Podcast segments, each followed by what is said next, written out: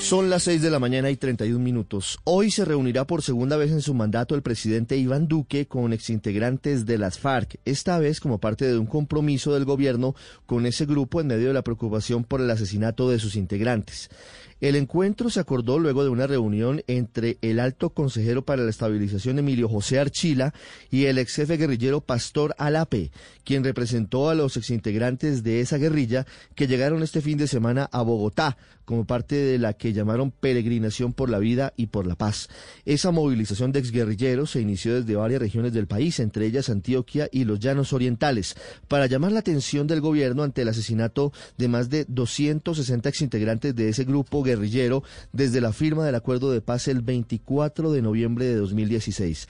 En la reunión de hoy las FARC pedirán mayores garantías de seguridad para sus integrantes, esquemas de seguridad robustos y un mayor porcentaje de esclarecimiento de estos hechos violentos, mientras que el presidente Iván Duque seguramente, además de hablar de esto, que es el eje de la reunión, aprovechará la oportunidad para plantear sus inquietudes frente a la comparecencia de exguerrilleros a la JEP y frente a la reparación para las víctimas. Algunos sectores políticos opositores que no pertenecieron a la guerrilla, pero algunos de cuyos dirigentes están siendo asesinados como la Colombia Humana, se quejaron de no haber sido invitados a la reunión. El senador Gustavo Petro, por ejemplo, escribió en Twitter, mañana se reúne Duque con los partidos políticos para analizar las medidas de seguridad para garantizar la acción política en el país. Adivinen a quién no invitó. A la Colombia Humana. A los ojos del CNE, del Consejo de Estado y de Duque, no existimos pero sí nos matan y nos amenazan. El presidente Duque tendrá este encuentro con exguerrilleros en medio de lo que significa una agenda que también contempla la visita al departamento del Magdalena, siete de cuyos municipios